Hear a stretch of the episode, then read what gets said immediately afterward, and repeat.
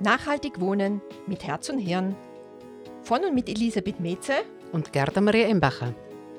Zwei Tirolerinnen, denen Bewohner und Bewohnerinnen und ihr Leben sehr am Herzen liegen. In unseren Podcasts wollen wir mit vielfältigen Themen rund ums Wohnen jede Menge praktischer Tipps geben, wie Sie im Haushalt Geld sparen, weniger Energie verbrauchen und gute Ideen zu einer besseren Nachbarschaft verwirklichen.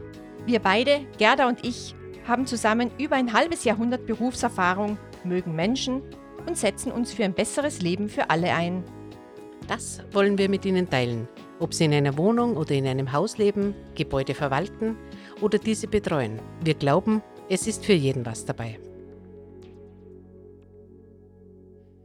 Du Gerda, meine Tochter ist heute zu mir gekommen mit einem Brief Jahresabrechnung 2020. Fein. Anfang Juni, also schön in der Zeit. Bis zum 30. Juni musst, musst du die Jahresabrechnung erhalten. Äh, wieso 2020? Wir haben ja das Jahr 2021. Ja, mit der Jahresabrechnung ist man immer ein Stück hinterher. Das geht immer um einen Abrechnungszeitraum und der ist eigentlich immer ein Jahr, vom 1.1. bis 31.12. Deshalb wäre es ein bisschen viel verlangt, wenn wir jetzt schon die Abrechnung für 2021 hätten. Also meine Tochter ist komplett verwirrt. Da sind so viele Zahlen, so viele Daten, so viele Fakten. Wir kennen uns überhaupt nicht aus. Und Komm, lass uns das gemeinsam anschauen. Das ist alles nicht so schwer. Also steht zwar eine Gesamtübersicht, aber dann ist es unterteilt in lauter ähm, Betriebskosten, Instandhaltungskosten und Heizkosten. Heizkosten. Ja, jetzt kennen wir uns überhaupt nicht mehr aus. Wo fangen wir denn am besten an? Wo fangen wir am besten an? Indem, dass wir wissen, wir haben drei Kostenblöcke. Drei Kostenblöcke werden in der Abrechnung abgerechnet. Das ist einmal die Betriebskosten, einmal sind es die Heizkosten und dann sind es die Instandhaltungskosten. Und ganz viel erklärt sich rein schon aus der Titulierung vom Wort. Betriebskosten, das ist für den Betrieb von Gebäude. Ähm, heißt es, dass ich genauso viel zahle wie meine Nachbarn? Oder äh, da geht es jetzt darum, wie groß die Wohnung ist. Mhm. Und auch ist ist man Mieter oder ist man Eigentümer? Okay, also meine Tochter ist Mieterin in einer Wohnanlage, mhm. gemeinsam mit ihrem Lebensgefährte. Nachher ist ganz wichtig für die Kostenaufteilung die Größe der Wohnung. Das heißt, es ist auf der Abrechnung sind die Nutzquadratmeter angegeben und das ist im Grunde der Kostenteiler. Elisabeth, für die ist wichtig, je größer die Wohnung ist, desto mehr muss ich bezahlen. Und umgekehrt, je kleiner die Wohnung, desto weniger muss ich bezahlen. Jetzt bin ich aber ein bisschen verwirrt. Ähm, wenn ich jetzt wenig verbrauche, weil ich wenig Müll wegwerfe oder wenig Strom verbrauche oder meine Heizung runterschalte und aber trotzdem eine große Wohnung habe, muss ich jetzt trotzdem mehr zahlen? Wo fange ich jetzt an? Also für mich ist jetzt ein bisschen das genau. Durcheinander. Ich glaube, glaub, wir gehen jetzt einen Schritt ein bisschen zurück und schauen uns wirklich an, was sind Betriebskosten. Betriebskosten, Elisabeth, du hast jetzt auf deiner Abrechnung drauf. Was haben wir da drauf? Wir haben Wasser drauf, wir haben Kanalgebühren drauf, wir haben Strom, wir haben Müll drauf. Wir haben die Versicherung drauf, Ganz genau. den Winterdienst, Wartung von Feuerlöschern. Ganz genau. Ich glaube, wir schauen es uns jetzt Stück für Stück an. Wasser und Kanal, das ist für ganz viel komisch, warum das zwei Kostenkomponenten sind. Aber im Grunde müssen wir uns denken, einerseits kommt das Wasser vom Wasserhahn heraus und andererseits muss aber das Wasser auch wieder irgendwo verschwinden. Und da im Grunde muss man sich denken, das wird immer in Kubikmeter abgerechnet. Das heißt also 1000 Liter Wasser, das ist dann ein Satz. Weißt du ungefähr, wie, wie teuer das ist? Keine Ahnung. Da bitte auch Achtung, in jeder Gemeinde gibt es unterschiedliche Sätze, wie hoch, also wie teuer Wasser und Kanal ist. In Innsbruck ist das gut 4 Euro, Wasser und Kanal kosten gemeinsam. Und in Wien, einer Großstadt wie Wien? Ist ähnlich teuer, sind wir, glaube ich, bei 3,98 Euro. Ja. Also das hängt damit zusammen, dass Wasser durch saubere Leitungen Frischwasser ins Haus kommt und das andere ist das Abwasser sozusagen, durch, das durch den Kanal wieder Richtung Kläranlage Ganz genau. wird. Also ich muss einmal das Wasser bekommen und einmal wird es wieder abgeleitet. Und rein, wenn man sich diese zwei Kostenkomponenten anschauen, die in Innsbruck zum Beispiel gut 4 Euro ergeben, ist das Wasser günstiger als wie der Kanal. Das heißt also, die Abwasserbeseitigung ist teurer. Okay. Ähm, ist das eine Komponente, bei der ich im Alltag sparen kann? Natürlich kann man beim Wasser äh, sparen. Wenn wir rein gerade denken, begeben wir uns gedanklich vielleicht in die Nasszelle, also in die Toilette, was haben wir da drinnen? Wir haben eine Klospülung drinnen, wir haben eine Wasserentnahmestelle, das heißt, wir haben ein Waschbecken, wir haben genauso eine Dusche oder eine Badewanne. Das sind eigentlich diese Wasserentnahmestellen. Also wenn jetzt meine Nachbarn, das ist eine fünfköpfige Familie, meine Tochter und ihr Lebensgefährte sind, sind zweit, die haben dann unterschiedliche Wassermengen, die sie im Alltag verbrauchen, einfach weil sie öfter aufs WC gehen oder gibt es da noch andere? Ähm, Ganz wichtig ist zu wissen, Dinge? einfach gibt es in, diesen, äh, in diesem Gebäude und in den Wohnungen gibt's Wasserzähler. Mhm. Wenn es Wasserzähler gibt, dann wird ganz genau nach diesem Zählerverbrauch abgerechnet. Gibt es keinen Zähler, es gibt genügend alte Gebäude, wo also wirklich keine Wasserzähler verbaut sind, da wird nach Quadratmeter abgerechnet. Und da ist also ein bisschen eine Ungerechtigkeit meines Erachtens da, wenn wir jetzt wirklich zwei gleich große Wohnungen haben wie jetzt in deinem Mhm. Fall von deiner Tochter, Mhm. die äh, mit einem Lebensgefährten drin wohnt, Mhm. also zwei Personen und die Nachbarwohnung gleich groß, fünf Personen. Und wenn das dann nach Quadratmeter aufgeteilt wird, dann sind die Kosten gleich hoch. Deshalb wäre es immer wichtig, dass im Grunde Zähler verbaut sind. Aber bitte Achtung, Zähler, die kann man nicht gerade einbauen und die bleiben dann 10, 20 oder 30 Jahre drin. Zähler müssen in Österreich alle fünf Jahre geeicht werden. Und getauscht auch? Nicht unbedingt. Also ein Zähler verträgt es meistens, dass man ihn einmal eicht, aber meistens kein zweites Mal. Also von dem her meistens wird er nach zehn Jahren dann getauscht. Das heißt, ich kann auch bei den Wasserkosten sparen ähm, bei den Gerätschaften, die ich im Badezimmer habe. Zum Beispiel, ob ich eine Dusche oder eine Badewanne habe und wie alt meine Klospülung ist. Ja, gerade insbesondere wie alt meine Klospülung ist. Wir glaube, wir können uns alle an die alten Spülkästen erinnern, die nur eine Taste haben. Und wenn man bei dieser Taste einmal draufdrückt, dann sind 10 Liter im Grunde einfach verschwunden.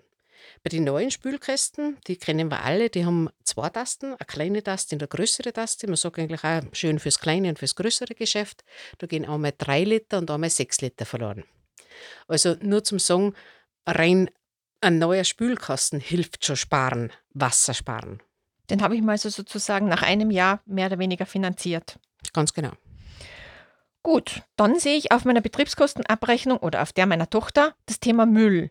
Grundgebühr und Müllabfuhrgebühr. Mhm. Was gibt es da für Möglichkeiten?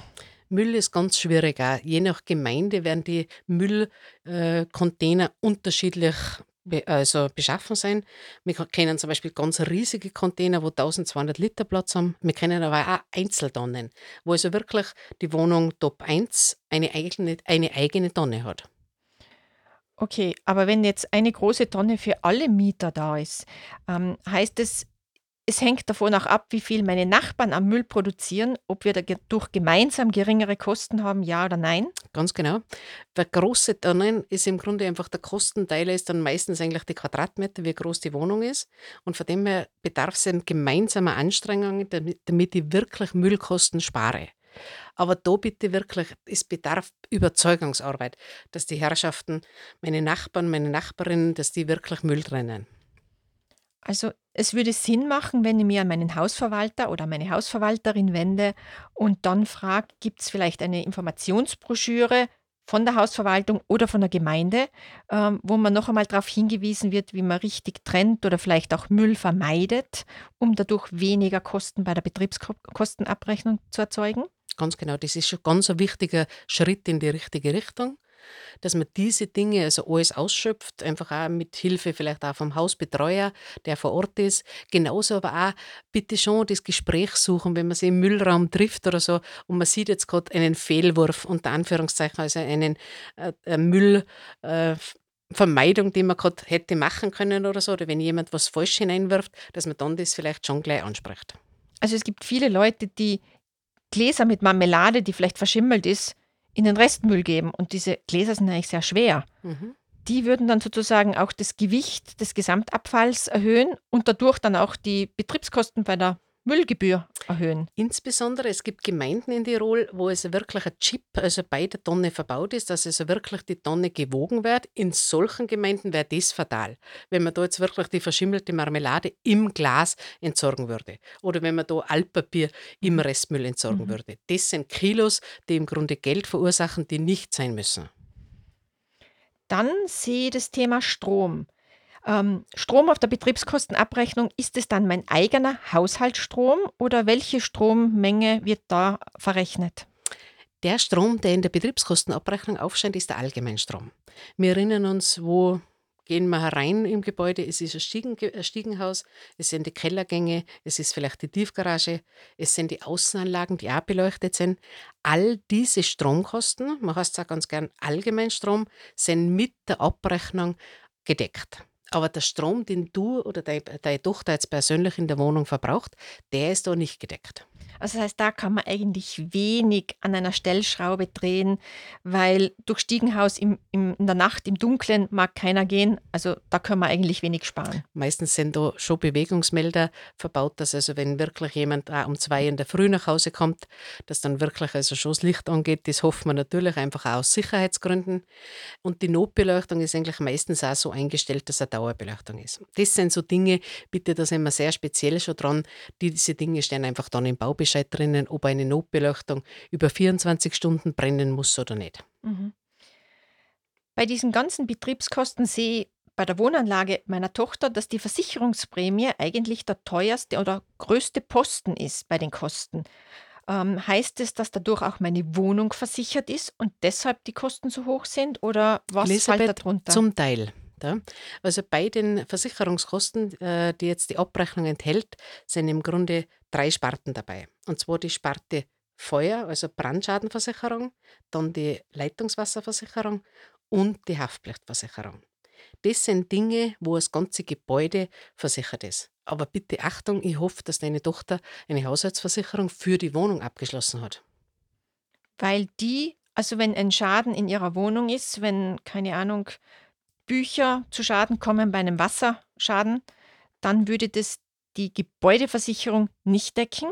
Ganz genau, vollkommen richtig. Die Gebäudeversicherung schaut, dass das Gebäude wieder instand gesetzt wird. Das heißt also, ist was durch einen Leitungswasserschaden also, äh, verursacht worden, dass dann im Grunde einfach die Trocknungsmaßnahmen durchgeführt werden, das ja.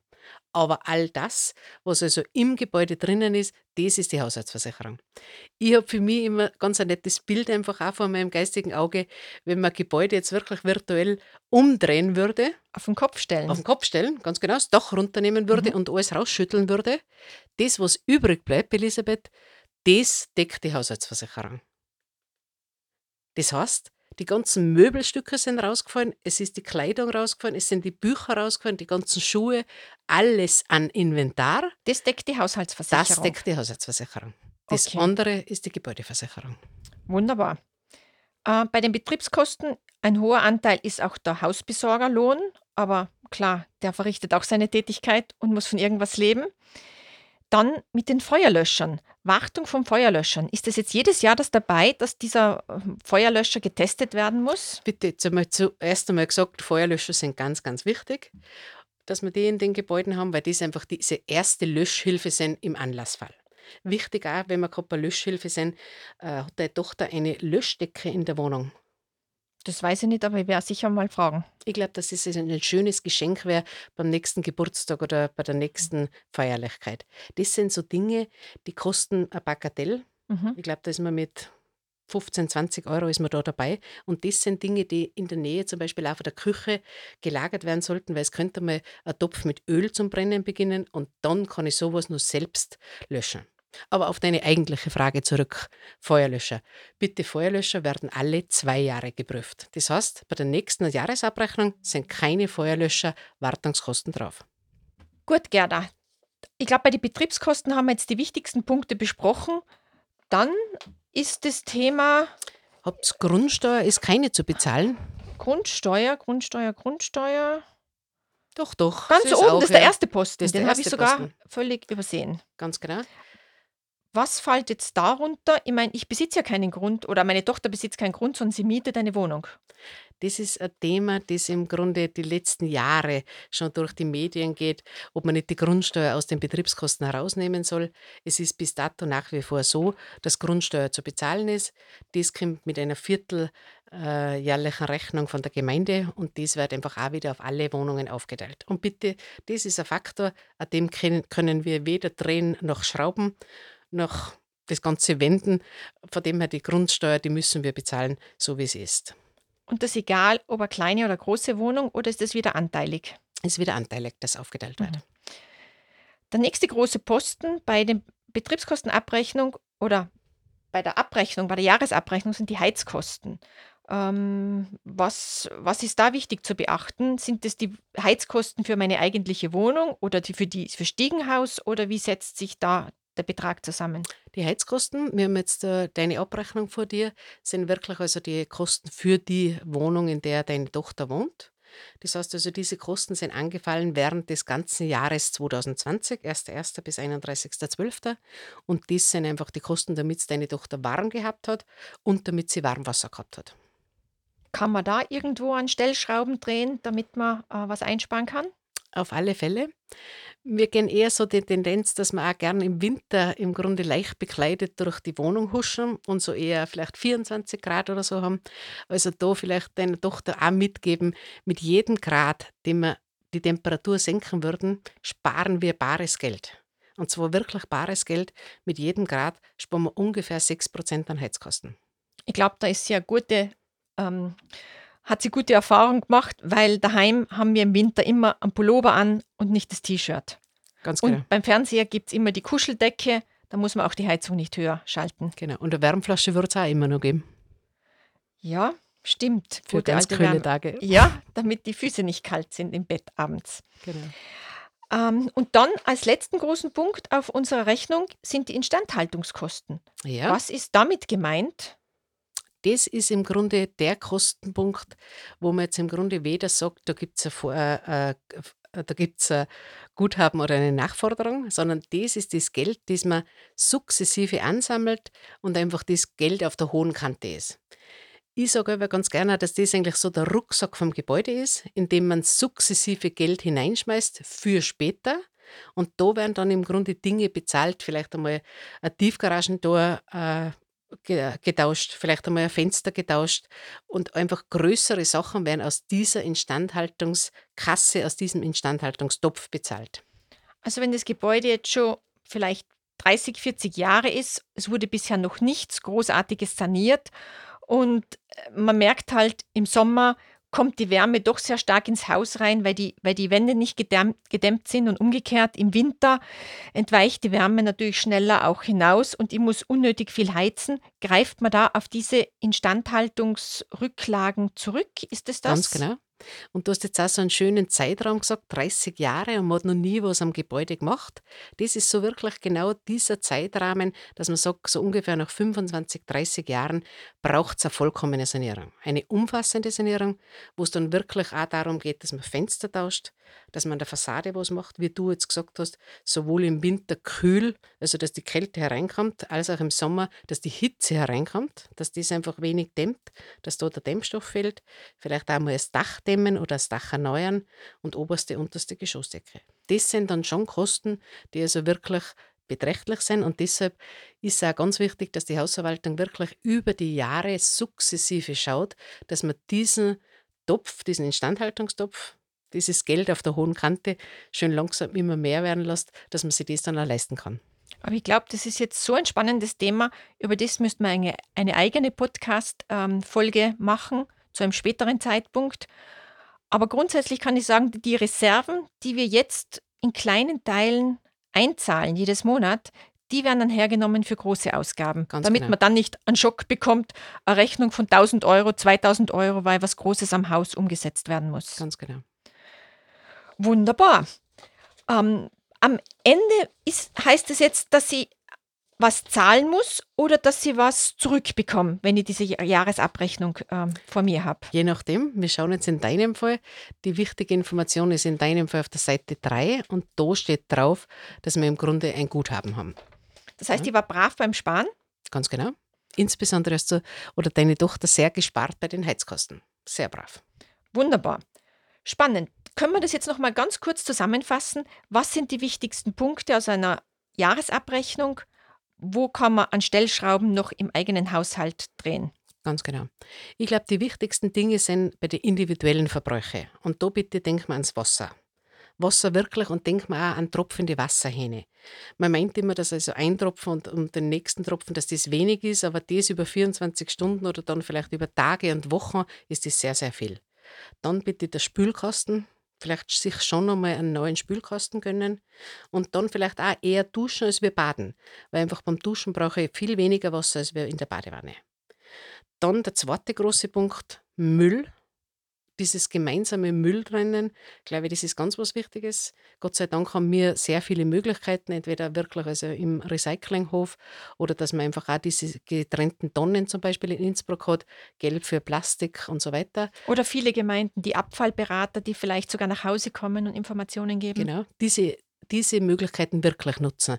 Weil das ist, glaube ich, ganz was Wichtiges, dass einfach auch ein Externer da wirklich neutral berät. Jetzt haben wir Wasser gesagt, wir haben Müll besprochen und dann ist noch ganz ein wichtiger Faktor, Elisabeth, der Strom. Aber das ist jetzt nicht der Haushaltsstrom? Doch, ich spiele auf den Haushaltsstrom drauf an. Auch wenn sich der nicht in der Jahresabrechnung genau. wiederfindet. Aber nichtsdestotrotz, es tut dir in der Geldtasche, dir oder deiner Tochter in der Geldtasche weh und somit sind es auch wieder Betriebskosten. Sie stehen zwar nicht in der Abrechnung drinnen, aber die, äh, der Haushaltsstrom, das ist ganz ein großer Punkt, wo wir ganz viel sparen könnten. Also über den müssen wir auch eine eigene Podcast-Folge machen. Vermutlich. Weil da gibt es jede Menge Tipps, die wir weiter teilen können. Ganz genau.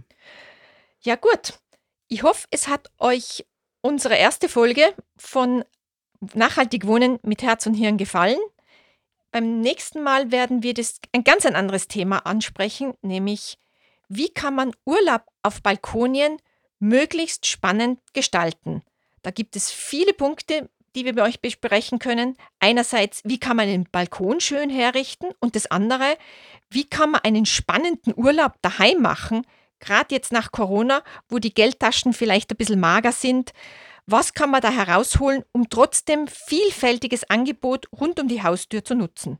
Genau, und wir nutzen vielleicht genau das Guthaben, Elisabeth, das jetzt da bei der Abrechnung herausgekommen ist. Aber du musst noch ein bisschen warten. Guthaben und Nachforderung sind immer dann fällig, zwei Monate nachdem die Abrechnung übersendet worden ist. Wir hoffen, dass Sie in dieser Folge den ein oder anderen Tipp bekommen haben, der Ihnen den Alltag in Ihrem Wohnumfeld erleichtert. Wenn es Ihnen gefallen hat, abonnieren Sie unseren Podcast. Überall, wo es Podcasts gibt. Damit diese Podcast-Serie lebendig bleibt, helfen wir, gute Ideen in Sachen Wohnen zu teilen. Kennen Sie persönlich eine tolle Nachbarschaftsinitiative? Ein cooles Projekt rund ums Wohnen? Hinterlassen Sie uns einfach eine Nachricht.